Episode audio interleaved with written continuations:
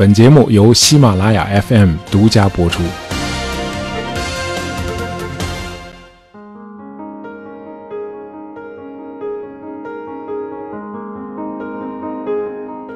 疫情结束之后，如果去法国巴黎旅游啊，除了室内，那么巴黎的郊区也有很多很好看的景点啊。除了那个必看的凡尔赛宫和枫丹白露之外，呃，位于巴黎以西十五公里的马尔麦松城堡也很值得去一趟啊。这里曾经是拿破仑和他的第一任妻子约瑟芬的故居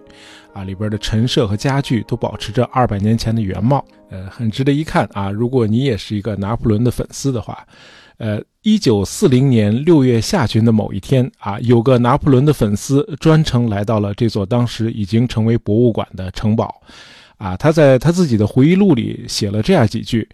他说：“我对马尔麦松的拿破仑博物馆产生了浓厚的兴趣，呃，在馆内有一位年高德少的解说员亲自带领我参观，啊，能和这位历史学者啊畅谈那位伟大的科西嘉人的往事，的确是非常有意义的。”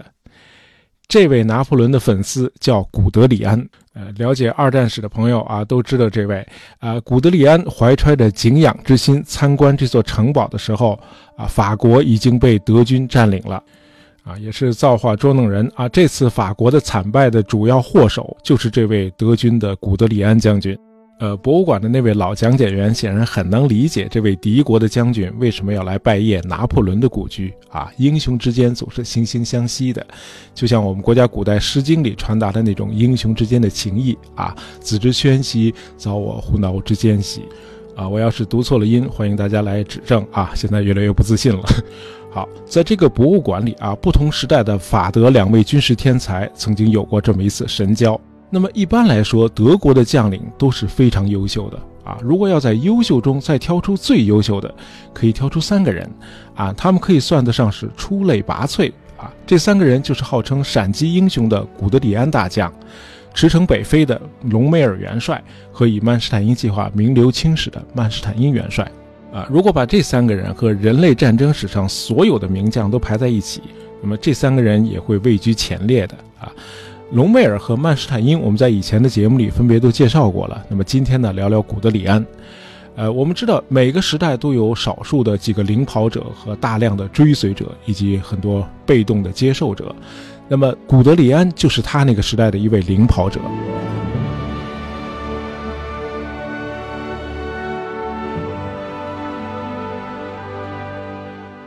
一九三七年，古德里安写了一本书，叫《注意坦克》。在这部著作里，他提出了一个崭新的观念。古德里安说，一次大战时期那种阵地堑壕战早就已经过时了，啊，今后的陆战靠的是装甲、机动和火力。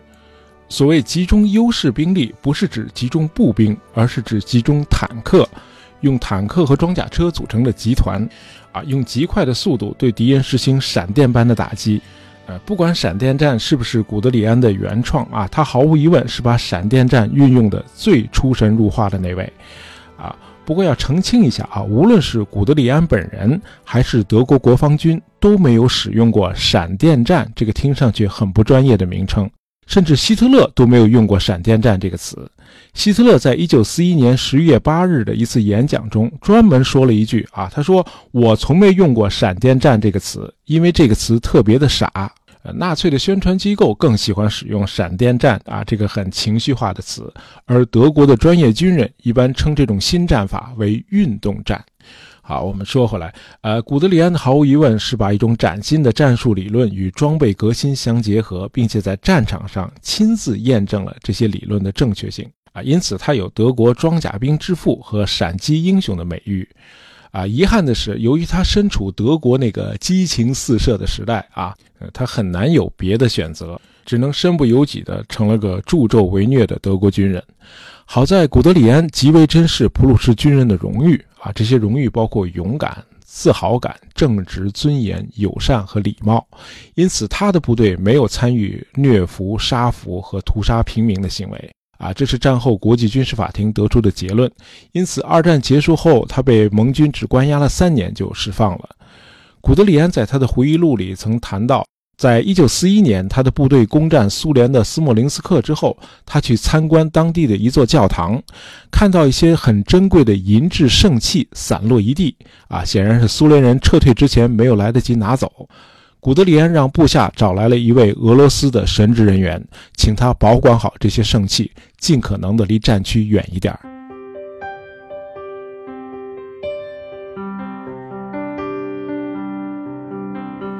啊。普鲁士军人的这种传统，很大程度上是古德里安从他父亲那里继承下来的。古德里安出生在德国的东普鲁士地区，呃，听过我们讲康德的那期节目的听友可能还有印象。东普鲁士今天分别属于立陶宛、俄罗斯的加里宁格勒以及波兰。那么古德里安的家乡是在今天波兰北部维斯瓦河畔的库尔姆，啊，他父亲是德军中的一名低级军官。呃，按照普鲁士军人家庭的传统啊，古德里安和他的弟弟很小就被送进了幼年军校，啊，十五岁那年他又进了柏林的中央军官学校，啊，古德里安在他的回忆录《一个战士的回忆》这本书里说，啊，我们在中央军官学校的课程是以德国最新式的实科中学为标准的，啊，特别注重近代语文、数学和历史方面的学习。啊，这些课程为学生们未来的人生提供了良好的准备，使得军校毕业生的文化程度绝不比一般学校的毕业生要逊色。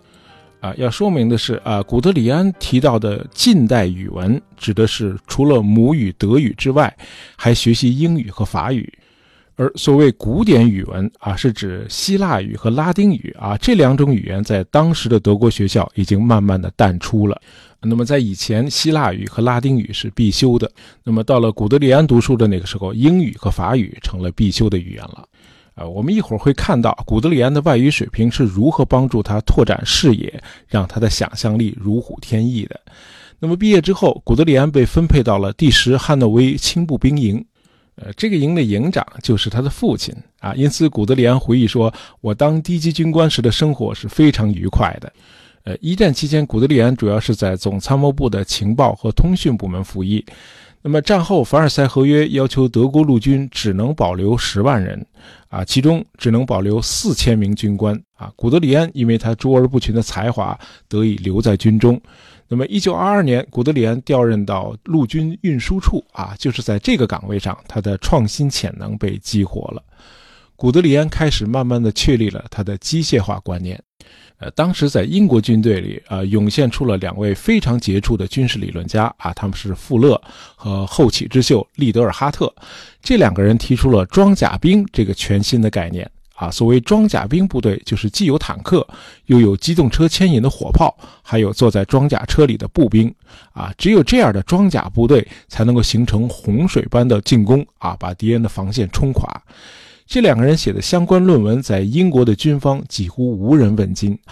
当然，有个重要的原因是英国是个海洋国家啊，他不太重视陆军的发展。呃，古德里安读到这两个英国人写的论文之后，大受启发啊，从此他坚信坦克不是像在一战时期那样用来支援步兵的武器，相反，坦克是陆军中的主战力量。只有集中使用坦克和装甲车，部队才能够把火力和速度结合在一起。于是，在他的良师益友德国摩托化部队的总监啊鲁茨将军的支持下，古德里安开始尝试先小规模的打造德国的装甲兵部队，啊，包括给车辆安装装甲，啊，研发德国的一号坦克，啊，后来又有了二号，呃，尽管受到德军高层的保守派的阻挠，啊，古德里安仍然坚信，持有新观念的人最终定将战胜守旧派，啊，就像内燃机战胜马匹，大炮战胜长矛一样。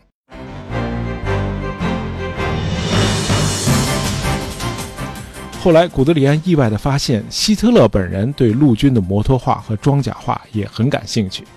他在回忆录中说：“啊，我第一次获得的相关印证是在库莫斯多夫举行的兵工署近代兵工展示会上。在这一展示会上，我分到了半小时的时间，我把摩托化部队的一切最新发展展示给希特勒看。”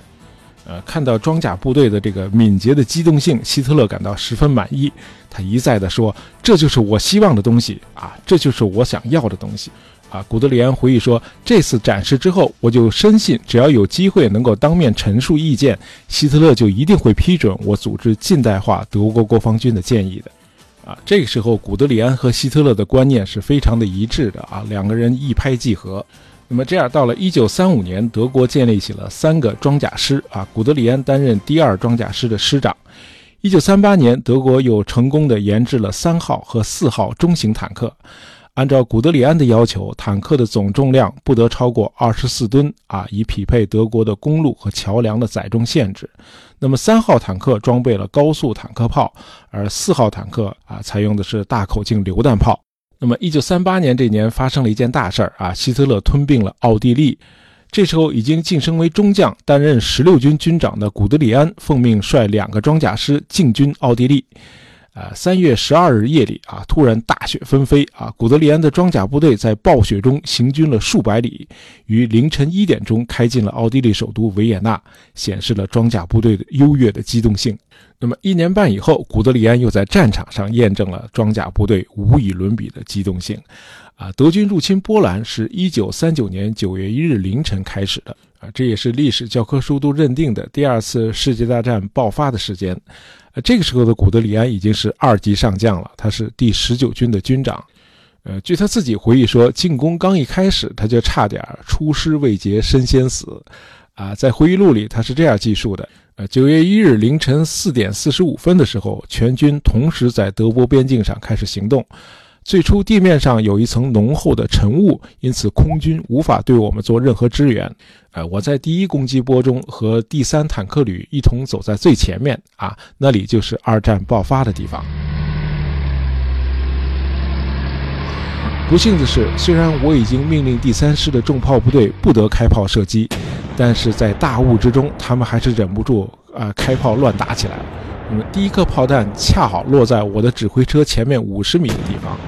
第二颗又落在了车后五十米的地方，我想要是再来一颗的话，就一定会直接命中了。于是我就马上命令司机调转车头，赶紧离开这个地区。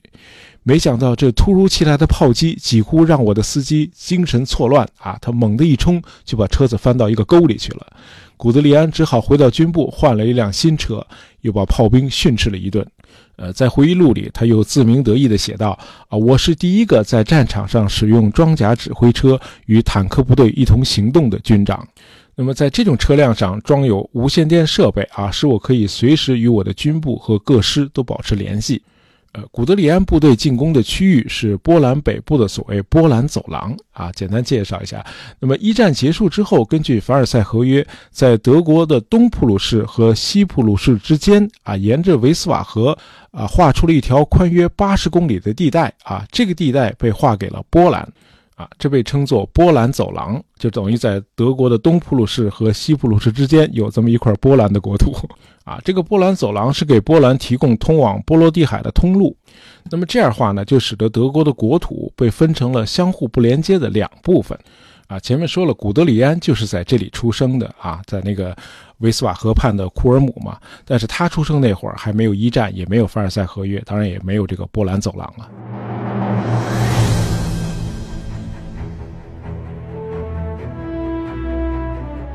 由于古德里安的装甲部队高度的机动性啊，波兰走廊战役在第五天就基本上结束了啊。九月五日啊，希特勒来到前线视察，看到被炸毁的波兰炮兵阵地，就问啊：“这是我们的俯冲轰炸机干的吗？”啊，古德里安说：“不是，是我们的坦克干的。”啊，希特勒问德军死伤了多少人？呃，古德里安回答说：“啊，在整个走廊战役期间，他所指挥的四个师大概一共有一百五十人阵亡，伤了七百多人。”希特勒对这样小的伤亡数字感到震惊。啊，古德里安解释说：“敌人固然很顽强，但是我方损失这样小，主要是因为德军的坦克能够发挥巨大的威力。”啊，走廊战役中，波军一共损失了近三个步兵师和一整个骑兵旅。啊，双方的伤亡比是三十比一。啊，这简直就是两个时代的军队在对决。那么这次战役只能算是古德里安装甲部队的小试牛刀啊，真正让他名扬四海的是八个月之后的法国战役。在他的回忆录里，法国战役和后来的俄国战役都占了很大的篇幅。啊，他的描写让你觉得好像你就坐在他的指挥车里，看着他如何指挥装甲部队，如何追击敌人。那么，关于法国战役，我们在敦刻尔克和曼施坦因的两期节目里都做了介绍。那么这里呢，重点谈谈古德里安的一些细节。啊，古德里安指挥的第十九装甲军隶属于 A 集团军群。啊，和波兰战役一样，古德里安还是身先士卒。五月十日凌晨五点三十分，他与第一装甲师一道，呃，在阿登森林越过了卢森堡国界，接着穿越了比利时南部。然后冲入法国。十二号，古德里安的装甲部队就已经到达了莫兹河北岸，啊，并占领了历史名城色当。十三号，德军强渡莫兹河，呃，古德里安当时命令他的三个装甲师继续向西猛冲，啊，直到最后一滴汽油都用完了才能停下来。那么，德国的装甲集团真的就像一把镰刀一样，势不可挡地把法国一劈为二。呃，德军的洪水般的冲击到底有多猛？我们可以看一下十四号那天法军统帅甘莫林将军下达的一个命令啊，命令上有这样一句：必须设法挡住德军的坦克狂潮。呃，要不是十五号晚上希特勒突然让部队全都停下来啊，英法联军最迟在五月下旬就已经被德军包了饺子了啊！如果那样的话，也就不可能有后来的敦刻尔克奇迹了。呃，一年以后，在苏德战场上，古德里安这颗将星仍然光彩夺目。呃，他指挥的第二装甲集群参与了对苏军的一次次包围战。呃，明斯克包围战一共俘虏了苏军三十二万人，斯莫棱斯克包围战一共俘虏苏军三十一万人。啊，在这些围歼战中，啊，古德里安的装甲集群是表现的最出色的。啊，他本来是期待着能够率军一鼓作气直捣莫斯科。呃，结果陆军的总参谋部命令他南下参加基辅会战。呃，这个基辅会战被称作是人类战争史上规模最大的一次包围战啊！德军再次大获全胜。到九月底战役结束的时候，一共俘虏苏军多达六十六万人。呃，接着古德里安又马不停蹄地北上，参加了维亚季马和布良斯克围歼战。这次双重围歼战又是德军大胜啊！一共俘虏苏军多达六十七万人。啊，到这个时候，苏军的主力基本上都被打光了，可同时呢，德国的攻势也成了强弩之末啊，战斗损耗，尤其是坦克的损耗巨大。那么就在莫斯科会战处在关键时刻，双方都已经精疲力竭的时候，啊，苏联的远东部队赶到了，啊，这支突然来到的生力军啊，让天平瞬间倒向苏联一方。另外，和一百三十年前拿破仑大军一样啊，突然降临的寒流啊，零下三十多度的气温，终于把德军击垮了。这个时候，古德里安相信战局已经无法扭转了，德军必须撤退。而希特勒和中央集团军群的司令克鲁格元帅却要求他留在原来的位置，不许撤退。呃，古德里安抗命不遵啊，主动撤出了部队，他因此被解了职啊，被转入预备役，从此赋闲在家。直到一九四三年二月，希特勒在这个斯大林格勒遭到惨败之后，决定重新启用古德里安，任命他为装甲兵总监，以重建德军的装甲兵部队。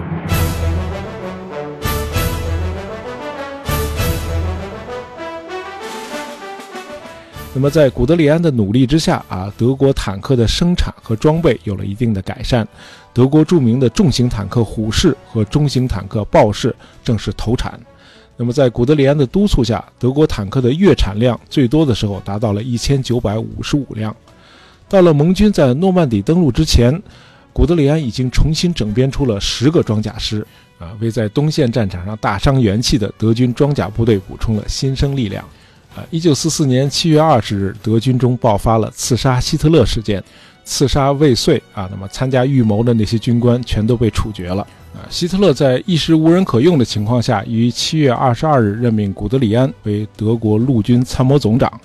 但这个时候，德国的失败已经成了定局啊。古德里安幻想能够和盟国方面进行和谈啊，以体面的结束战争，但这时候已经太晚了。呃，古德里安与希特勒因为在战略和战术上的分歧多次发生争吵。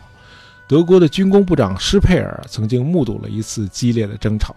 他回忆说：“啊，希特勒被古德里安气得目露凶光，面目抽动，嘴唇上的小胡子都立起来了。”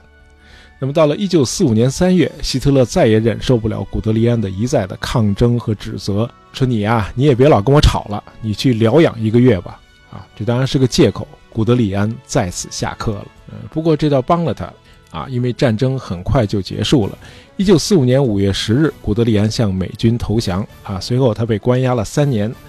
在二十世纪的五十年代早期，古德里安作为军事顾问，帮助建立了西德军队的防御体系。一九五四年五月十四日，古德里安因心脏病去世。呃，与曼施坦因和隆美尔不同，古德里安始终没当上元帅，而且在任何一个战区，他也都没有能够获得独当一面的机会。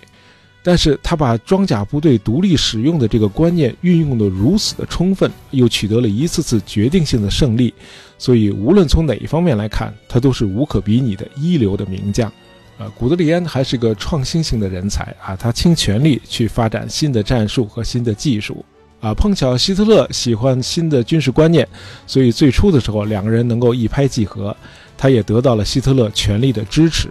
啊，直到最后他和希特勒有了密切的接触之后，呃，古德里安对元首的幻想才开始破灭。那么作为一名军人，他只会认为他的国家是对的，啊，对方肯定是错的，啊，他是为了抵抗可能的外来侵略者而走上战场的。当然，这种观念是很难让那些被纳粹德国奴役的人民接受的，啊，这让我想起英军的奥金莱克元帅说的那句话，啊，他说：“德国军人的素质令人赞赏，让人深恶痛绝的是那些滥用这些优秀素质的德国统治者们。”好，今天的节目就到这儿啊，本期节目是由我们的听友想听的稀少点播的，希望你喜欢。啊，对了，大家听完节目之后，别忘了去光顾一下我们的杂货铺啊，那里有很多好吃好玩的，也很便宜的东西。好，喜欢大爷杂货铺的朋友，不要忘了订阅我们的专辑。当然，希望大家能够在朋友圈里推荐一下我们的节目。感谢大家收听，咱们下期再见。